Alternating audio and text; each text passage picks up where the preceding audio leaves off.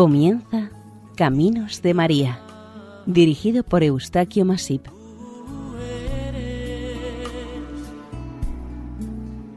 entre todas las mujeres. nuestra más cordial bienvenida al programa Caminos de María, aquí en Radio María. Les invitamos a que escuchen esta advocación, Nuestra Señora de Fátima. Es nuestro deseo aportarles algún dato o información sobre esta advocación tan reconocida en todo el mundo cristiano. Con ustedes el equipo de Radio María, Nuestra Señora del Lledó de Castellón.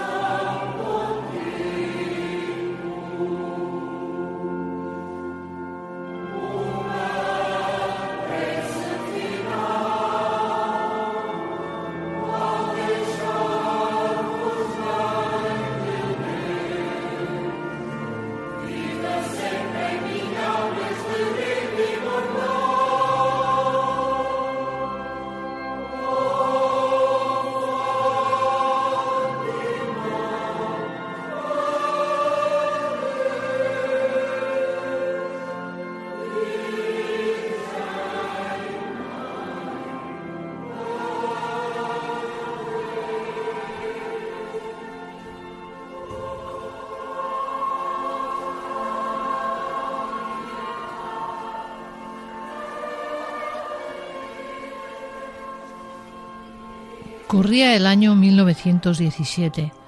Europa ardía en plena guerra mundial. En vano el Papa Benedicto XV había recurrido a todos los medios humanos y divinos para terminar con ella. Un año antes, Portugal había entrado también en la guerra y veía desaparecer a sus hijos en los frentes de Europa. Por todas partes había llanto, ruina, desolación, muerte, cuando empezó a sonar el nombre de Fátima. Fátima era una localidad de 2.700 habitantes prácticamente desconocida, perteneciente a la diócesis de Lidia, situada a unos 150 kilómetros al norte de Lisboa, casi en el centro geográfico de Portugal. Tiene un nombre netamente árabe que proviene de cuando Portugal fue sometida a la dominación musulmana. La primera aparición de Nuestra Señora tuvo lugar el domingo 13 de mayo del año 1917. Lucía lo narró como sigue. Estando jugando con Jacinta y Francisco en lo alto, junto a Cova de Iría, haciendo una pared de piedras alrededor de una mata de retamas, de repente vimos una luz como de un relámpago. Está relampagueando al otro lado de la montaña, dije. Puede venir una tormenta. Mejor sería volver a casa. Mis primos, más asustados que yo, dieron su conformidad. Comenzamos a bajar del cerro llevando las ovejas hacia el camino. Cuando llegamos a menos de la mitad de la pendiente, cerca de una encina grande, un nuevo relámpago, más deslumbrador que el primero. Y habiendo dado unos pasos, vimos sobre una encina de poco más de un metro de altura una señora vestida de blanco, más brillante que el sol, esparciendo una luz clarísima e intensa. Nos paramos sorprendidos por la aparición. Estábamos tan cerca que nos envolvía la luz que rodeaba a la aparición. Entonces la señora nos dijo, No tengáis miedo, yo no os hago mal. Entonces los niños quedaron extasiados contemplándola. La señora parecía tener unos 15 o 18 años. Su vestido blanco como la nieve y ceñido al cuello por un cordón de oro, descendía hasta los pies que apenas tocaban las hojas de la encina. Un manto blanco y reveteado en oro la cubría la cabeza y casi la persona. De las manos, juntas ante el pecho, como en actitud de rezar, colgaba un rosario de granos blancos, como perlas, terminando con una crucecita de plata bruñida. El rostro estaba rodeado de una aureola de sol, pero aparecía sombreado por la tristeza. Sigue Lucía. Yo le pregunté, ¿de dónde viene usted? Soy del cielo. ¿Y qué quiere usted de mí? Vengo a pediros que vengáis aquí seis meses seguidos el día 13 a esta misma hora. Después diré quién soy y lo que quiero y volveré aquí todavía por séptima vez. ¿Usted viene del cielo y yo iré al cielo? Sí, respondió la señora. ¿Y Jacinta? También ella. ¿Y Francisco? Los ojos de la aparición se dirigieron más directamente al muchacho. Le miraron fijamente con bondad y maternal reprensión. También él irá, pero antes tiene que rezar muchos rosarios. Absorta Lucía por la reciente promesa de que ella y sus dos primos irán al cielo, se acordó de dos jovencitas amigas suyas que habían muerto recientemente y preguntó ¿Y María del Rosario, hijo de José de las Neves, está en el cielo? Sí, respondió la señora. ¿Y Amelia? Está en el purgatorio hasta el fin del mundo. Esta respuesta de la Santísima Virgen impresiona desagradablemente a primera vista. Por eso algunos autores la suprimían al relatar el diálogo de la primera aparición. Pero si, como observa Lucía, un solo pecado mortal no perdonado lleva un alma al infierno, no podemos nosotros juzgar hasta qué punto ni cómo la misericordia de Dios tiene influencia en su justicia para hacer que un castigo eterno se convierta en temporal, aunque de muchos siglos. Donde muchos ven rigor excesivo, podemos nosotros ver la bondad y misericordia divinas. El padre Pelletier, en su libro De Saint Dancet ad Fatima, dice: Las palabras de la Santísima Virgen no excluyen la posibilidad de que la permanencia de Amelia en el purgatorio sea abreviada por las oraciones y sufragios de sus parientes y amigos. Como si dijera, estará en el purgatorio hasta el fin del mundo si no hubiere quien la ayude a salir satisfaciendo por ella.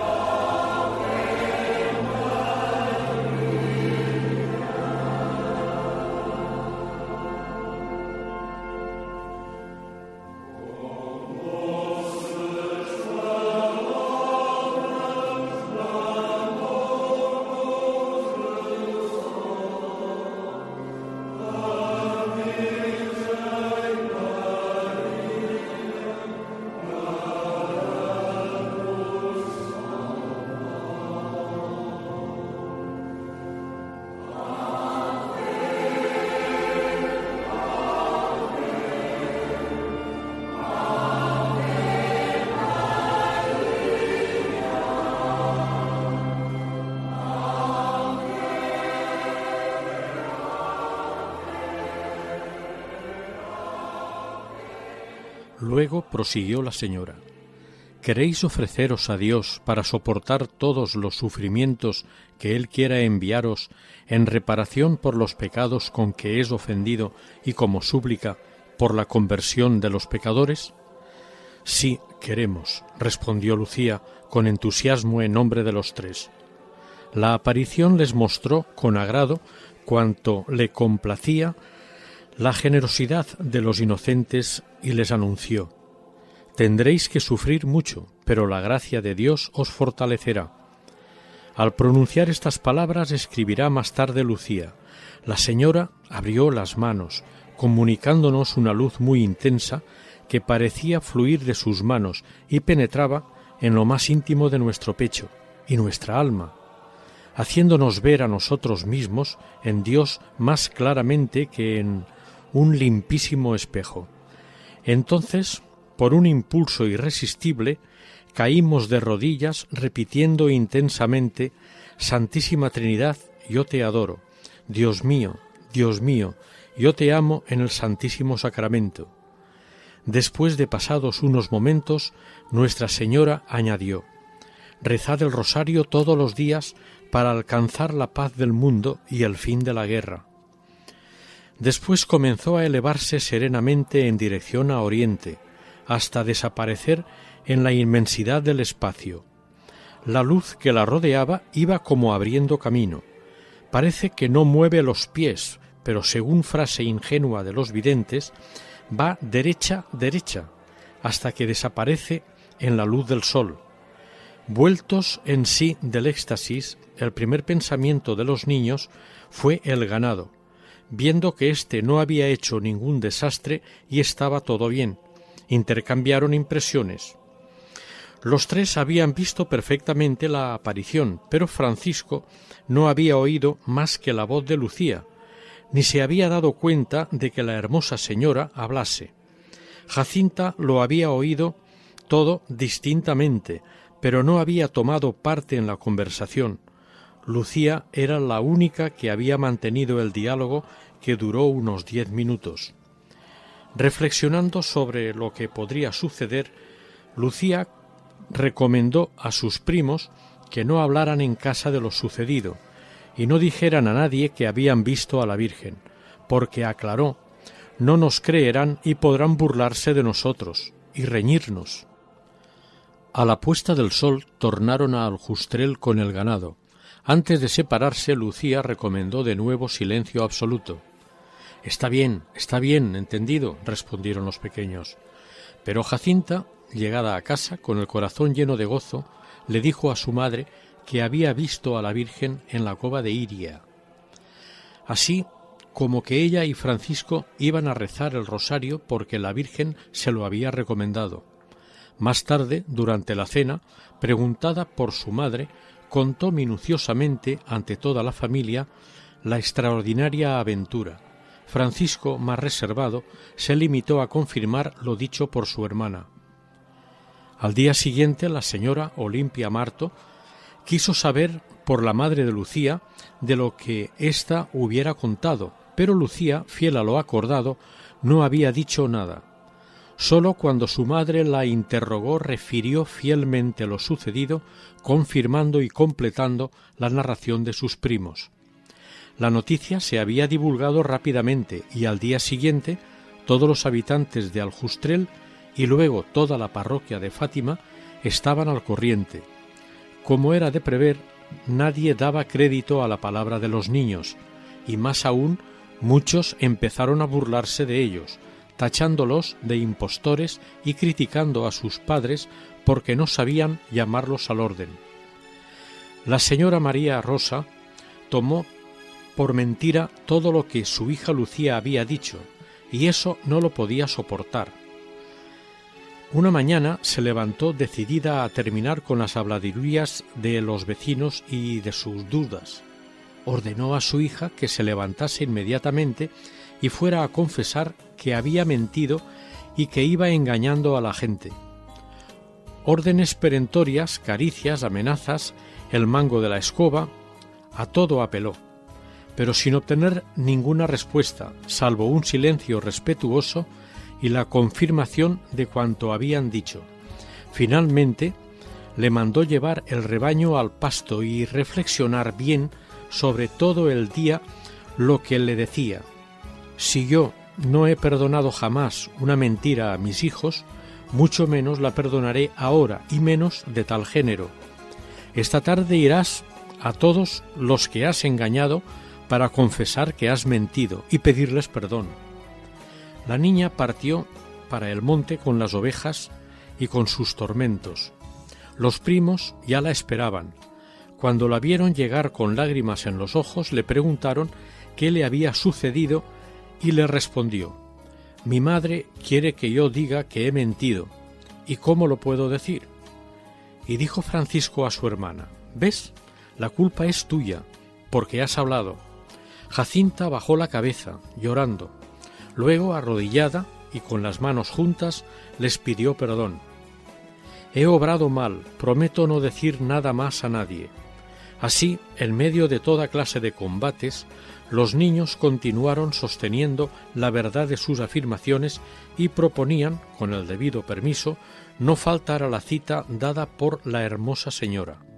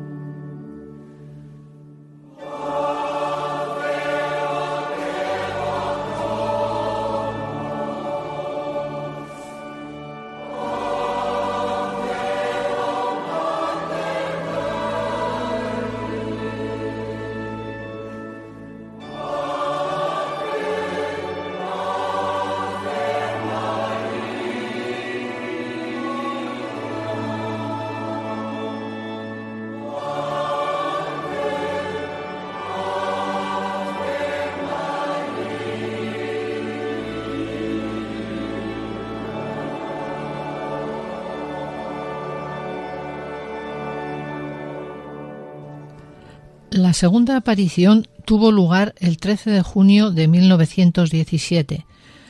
Los señores Marto, sin atender a la petición de sus hijos, quienes les habían pedido les acompañaran a Coba de Iría, lo que demuestra la poca importancia que daban a su relato, partieron de madrugada a la feria de Pedreiras, dejando a los hijos con plena libertad de ir a Coba de Iría. Y ellos, en efecto, Hacia las once se dirigieron con Lucía al lugar de la cita con la señora, precedidos y seguidos de unas cincuenta personas, llevadas por la curiosidad más que por otra cosa. He aquí cómo narra lo sucedido una de aquellas personas. A la hora prefijada llegaron los tres chiquillos y arrodillados bajo la encina grande, la cual se halla más arriba unos cincuenta pasos del lugar de las apariciones, rezaron una tercera parte del rosario.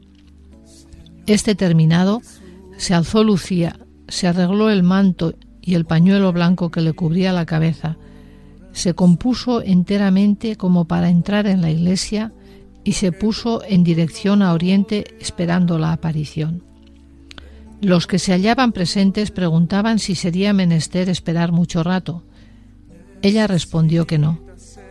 Los dos primitos insistían en que todavía habría tiempo para rezar otra parte del rosario, pero Lucía hizo un ademán de sorpresa diciendo, Ya se ha visto el relámpago, ahora llega la señora, y se dirigió corriendo hacia la encina pequeña seguida de sus primos. He oído las preguntas de Lucía y cuanto decía hablando con la visión, pero no he visto nada ni he oído las respuestas pero he notado una cosa extraordinaria. Era en el mes de junio. La encina estaba cubierta de ramas grandes y lozanas.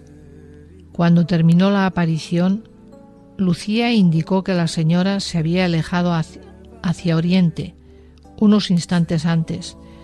Todas las hojas de la encina se habían recogido y plegado en aquella dirección, como si la orla del manto de la señora al partir hubiera pasado rozando sobre ellas. Hasta aquí la narración de un testigo ocular. La entrevista celestial duró unos diez minutos. ¿Qué quiere usted de mí? preguntó nuevamente Lucía. La aparición respondió que volviesen allí el 13 del mes próximo. Recomendó de nuevo el rezo del Santo Rosario y añadió, Quiero que volváis aquí en el día 13, aprendáis a leer y más adelante os diré lo que deseo. Lucía intercedió por un enfermo que le habían recomendado, que se convierta y sanará durante el año. Y continuó confiando a los tres un secreto, o mejor, un primer secreto. Francisco, no habiendo oído como la primera vez las palabras de la señora, Supo luego por medio de Lucía lo que se refería a él. Los niños jamás contaron lo que la Virgen les había dicho. Se conjeturó que la revelación de la Virgen se refería al porvenir de los tres videntes, invitando a Lucía a abandonar el mundo y hacerse religiosa, en cuyo caso el mandato de aprender a leer tomaría particular relieve. Y a los pequeños Francisco y Jacinta les habría revelado su próxima muerte, de la que luego se mostraron tan seguros. Hoy sabemos que la conjetura daba en el blanco. Lucía, obedeciendo a su director espiritual, narra que el 17 de diciembre de 1927 se dirigió a Jesús en el sagrario preguntándole cómo podría satisfacer el mandato del confesor de poner por escrito algunas gracias recibidas de Dios, si entre ellas estaba el secreto que la Virgen Santísima le había confiado. Y Jesús, con voz clara, le hizo sentir estas palabras. Hija mía, escribe cuanto se te manda. Escribe todo aquello que la Virgen Santísima te reveló en la aparición en la que te habló de esta devoción se refiere al Inmaculado Corazón de María. Pero sigue callando lo restante del secreto. Podemos reconstruir el diálogo. Lucía prosiguió. Querría pedirle nos llevase a los tres al cielo. La Virgen le dijo, sí, a Jacinta y Francisco vendré a llevármelos pronto, pero tú deberás permanecer aquí abajo más tiempo. Jesús quiere servirse de ti para hacerme conocer y amar. Él quiere establecer en el mundo la devoción a mi inmaculado corazón. A los que la abracen les promete la salvación. Estas almas serán predilectas de Dios como flores colocadas por mí ante su trono. ¿Entonces me quedo sola? preguntó entristecida. No, hija, sufres mucho no pierdas ánimo, yo no te abandonaré jamás. Mi corazón inmaculado será tu refugio y el camino que te conducirá a Dios. Al pronunciar estas últimas palabras, la Virgen abrió las manos y por segunda vez reverberó sobre los videntes aquella luz inmensa en la cual se veían como sumergidos en Dios. Parecía que Francisco y Jacinta estaban en el haz de luz que subía hacia el cielo, a donde pronto serían trasladados. Lucía estaba en la luz que se extendía sobre la tierra. Delante de la mano derecha de la aparición se veía un corazón rodeado de espinas que lo punzaban por todas partes. Ellos entendieron que era el corazón inmaculado de María que pedía penitencia y reparación. Y concluye Lucía. A esto queríamos referirnos al decir que la Virgen nos había revelado un secreto en el mes de junio. En verdad, ella no nos mandó callar esta vez, pero sentíamos que el Señor nos movía a obrar así. Cuando terminó la visión, se volvieron todos a Fátima y llegaron al final de la misa solemne. Mientras volvían, Lucía iba recomendando el rezo del rosario en familia porque la Virgen lo quería así.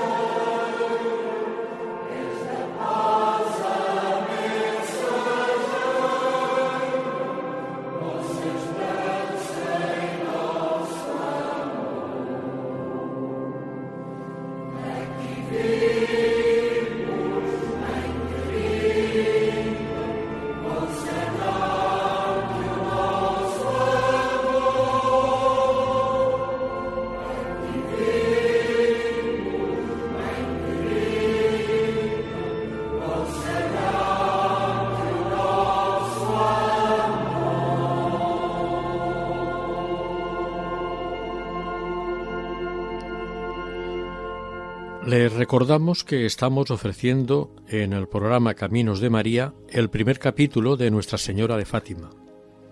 Seguimos. La tercera aparición tuvo lugar el 13 de julio de 1917. La noticia de las apariciones se iba extendiendo y era el argumento favorito de las conversaciones. Quienes conocían bien a los niños estaban a favor porque no dudaban de su sinceridad, sin embargo, la mayoría de la gente se mostraba escéptica y abiertamente hostil. Entre ellos todo el clero y especialmente el párroco de Fátima, don Manuel Marqués Ferreira, el cual tomó todas las medidas para seguir de cerca el desarrollo de los acontecimientos. Por esto, en casa de los videntes aumentaban los temores, los padres de Francisco y Jacinta, aunque convencidos de la sinceridad de sus hijos, se preguntaban si no serían víctimas de alguna ilusión. Un día, la madre les dijo que oía muchas quejas de que engañaban a la gente para que fueran a Cova de Iría, Pero los niños supieron defenderse. Nosotros no obligamos a nadie. El que quiera, que vaya. El que no quiera, que no vaya. Nosotros vamos. El que no quiera creer, que espere el castigo de Dios. También a usted, madre, le llegará el castigo si no cree. Por aquella vez los hermanos evitaron el temporal, pero la madre de Lucía no era tan fácil de desarmar. Cada vez estaba más convencida de que su hija era una mentirosa y engañaba a medio mundo, por lo cual la reprendía y golpeaba con por cualquier cosa, tanto que el párroco tuvo que intervenir, recomendando moderación. Cuando éste, a mitad de junio, le invitó a presentarse en su casa para interrogarla, la madre se sintió aliviada pensando que castigaría a la niña. La madre y las hermanas de Lucía inventaron amenazas sin fin para aterrarla con la entrevista del párroco. Lucía informó a Jacinta y Francisco de lo que ocurría y éstos le dijeron, También nosotros iremos. El señor párroco ha hecho decir a nuestra madre que nos lleve a su casa, pero ella no nos ha dicho nada de todo lo que te han dicho a ti. Paciencia. Si nos golpean, sufriremos por amor a nuestro Señor y por los pecadores. Al día siguiente, nos cuenta Lucía, fui con mi madre a casa del señor párroco. En el camino no me dijo ni una palabra.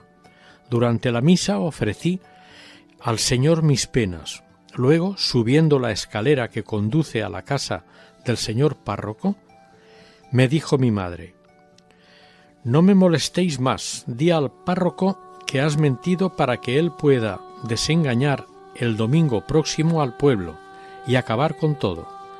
¿Será posible que debamos ir todos a Cova de Iría a rezar delante de una encina? Y sin más, llamó a la puerta. El párroco, al contrario de lo que me hacían temer las amenazas de mi madre y mis hermanas, me recibió con afabilidad y con toda calma me interrogó sobre todo lo sucedido. Al final concluyó solemnemente No, no parece ser cosa que venga del cielo.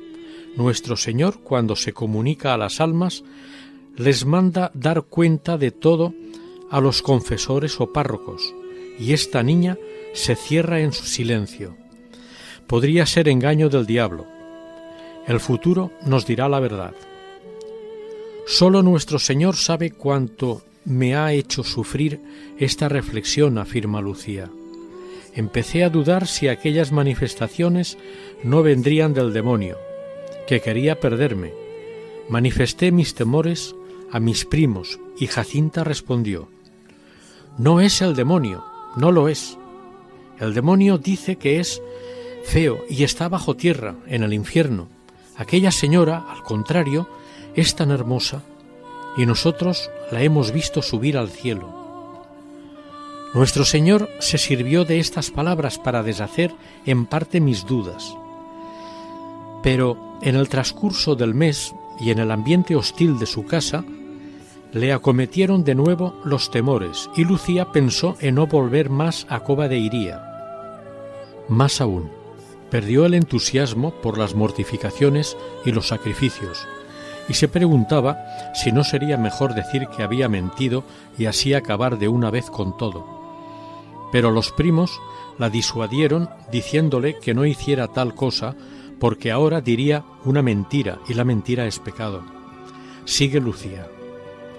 En esta situación de alma tuve un ensueño que aumentó todavía más las tinieblas de mi espíritu. Veía al demonio que, riéndose a carcajadas por haberme engañado, quería arrastrarme al infierno.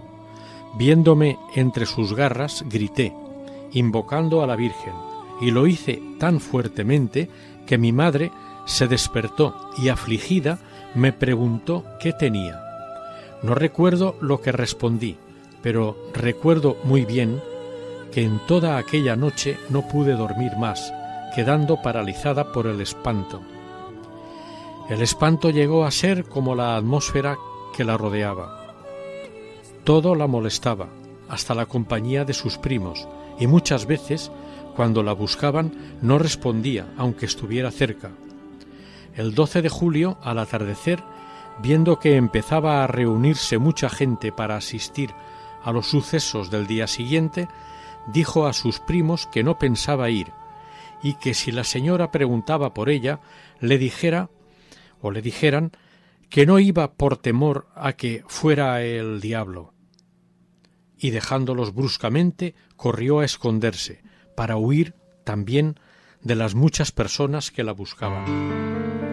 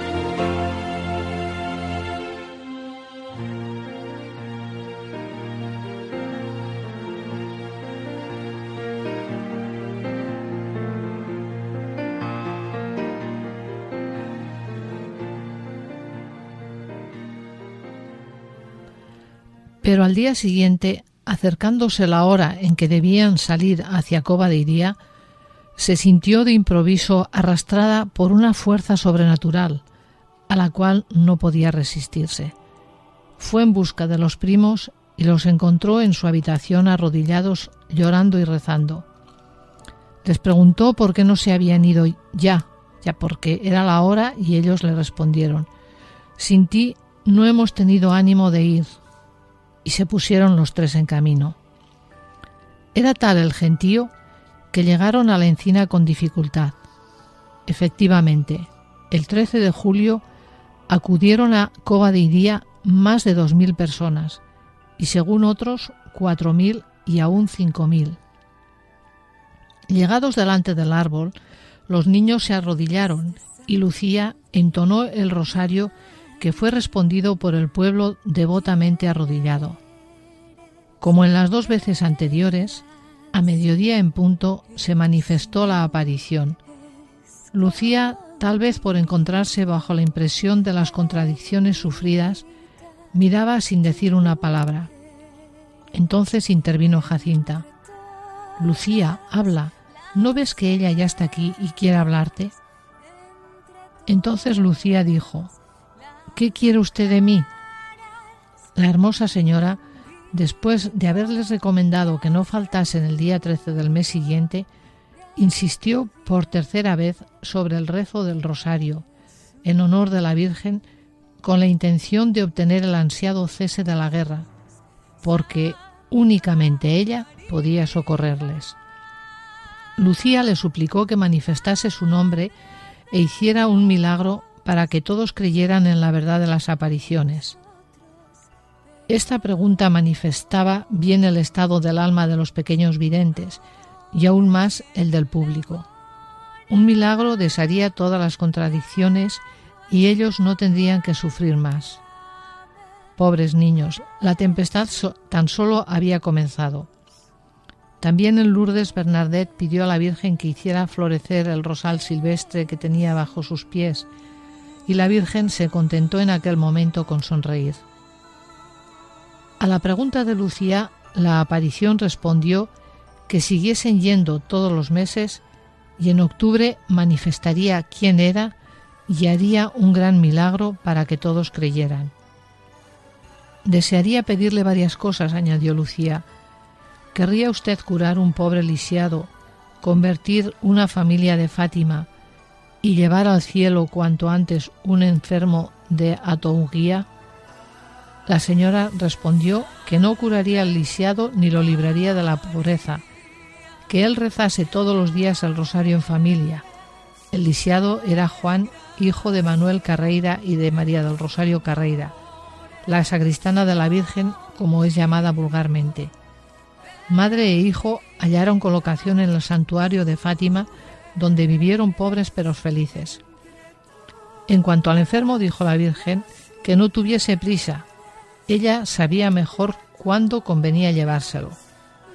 Las otras personas obtendrían durante el próximo año las gracias deseadas, más convenía que rezasen el rosario.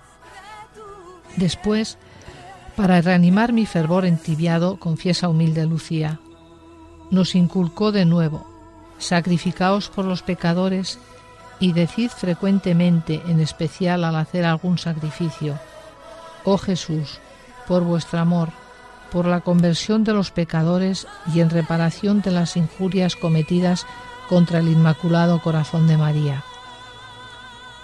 Continuando el diálogo, los presentes oyeron que Lucía lanzaba un ay manifestando al mismo tiempo suma tristeza en el semblante. Por último preguntó, ¿No quiere usted nada de mí? Por hoy no, no quiero nada más. Ni yo tampoco, respondió Lucía. La señora comenzó a elevarse como de costumbre hacia oriente y desapareció en el firmamento. Gracias al cielo con esta aparición desaparecieron de mi alma todas las nubes y recobré la paz, concluye Lucía. Desaparecida la visión y vueltos los videntes del éxtasis, la multitud se precipitó sobre ellos acosándolos con preguntas. El señor Marto, Temiendo que la pequeña Jacinta quedase sofocada, la tomó en brazos y abriéndose paso con dificultad se la llevó a casa. Lucía procuraba satisfacer como podía las preguntas de los curiosos. Entre otras le preguntaron por qué se había puesto tan triste, si era un secreto lo que les había dicho la señora, si era bueno o malo. Ella respondió que lo que les había dicho era un secreto con expresa prohibición de revelarlo a nadie y que el secreto era para el bien de ellos tres. En verdad, ellos no sospechaban a qué prueba se les sometía con este secreto, pero la providencia tenía sus fines.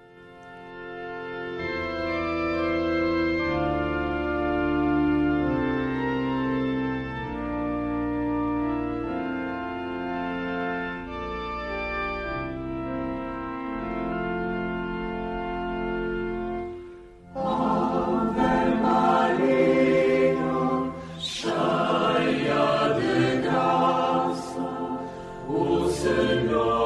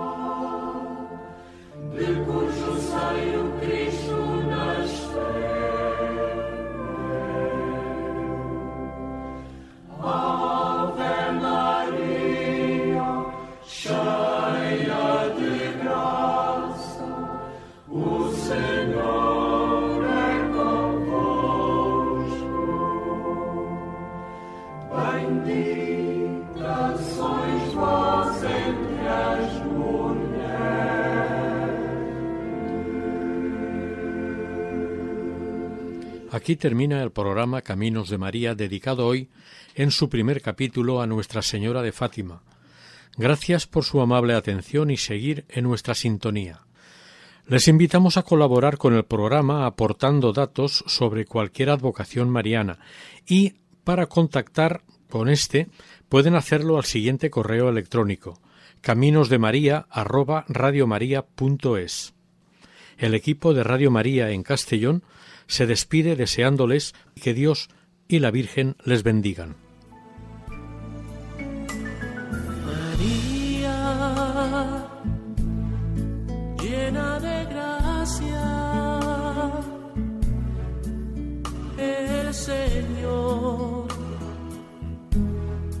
está contigo. Han escuchado en Radio María Caminos de María dirigido por Eustaquio Masip.